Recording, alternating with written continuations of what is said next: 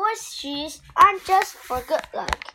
Written by Deborah Ambrosa. Illustrated by Marcy Ramsey. Introduction. I had my best summer vacation when I was nine. I went to visit Gram, my great grandmother, and I saw the ocean for the first time. Life by the sea. I rode on the train from the city all by myself. Gram and her friend Jim met me at the train station, and we drove to Gram's big gray house. In her small beach town, most people walked or rode bicycles. I even saw horse carriages. Gram's house had a colorful flower garden and a big front porch. She told me to pick the bedroom I wanted, so I picked the yellow room. It had a window that faced the ocean. My summer home. It was very quiet in Gram's house, but I could hear the sound of the waves. I wanted to see them up close. I ran downstairs to go to the beach. Gram stopped me. She said I couldn't go to the beach alone until I had heard, learned the rules of the sea. We took off our shoes and walked to the beach together.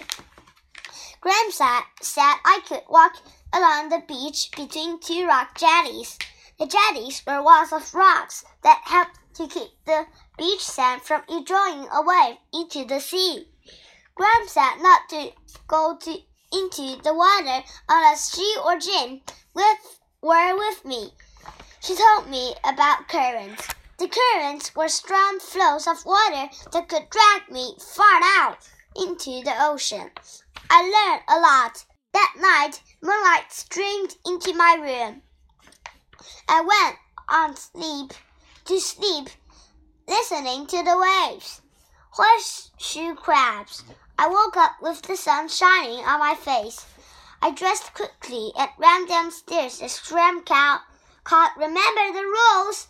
I nodded as I, I hurried out the back door.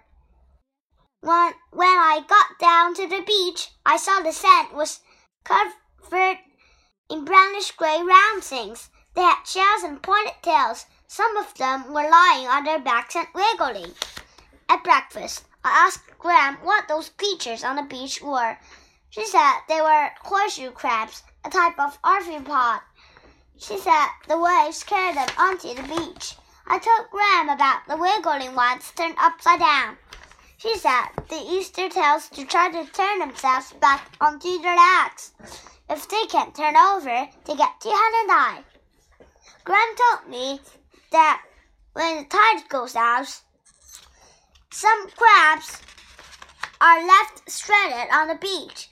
To stay cool, they try to dig them into they try to dig into the wet sand. She said the female crabs lay green jelly-like eggs a few inches under the wet sand. One female horseshoe crab can lay 80,000 eggs in one season. Gram said that within two weeks, the larvae that develop from the eggs wash out to the ocean. The new larvae don't have tails yet. Toward the end of summer, they molt or shed their skin. Then they grow tails. After breakfast, we walked down to the beach. Grant turned over the upside down crabs. She also put stranded ones back into the ocean. She said when crabs get tired of swimming, they turn over onto their backs like and float on their shells like little boats. When they are hungry, they let themselves sink slowly to the bottom of the ocean. On the bottom, the crabs eat plants, small clams, worms, and other tiny sea animals. They grab food with their legs, so they have to be walking to chew their food. Scientists study horseshoe crabs to learn more about their nine eyes and nervous systems. Also, their blood can be used to test for some human diseases and to test new drugs. Gram said horseshoe crabs have been around since dinosaurs roamed the earth. rescuing. Gram gave me a job to do. Every morning, I hurried to the beach and saved as many crabs as I could. I would turn them over and toss them back into the ocean waves. Sometimes I tossed them from the end of the jetty and with good luck to them.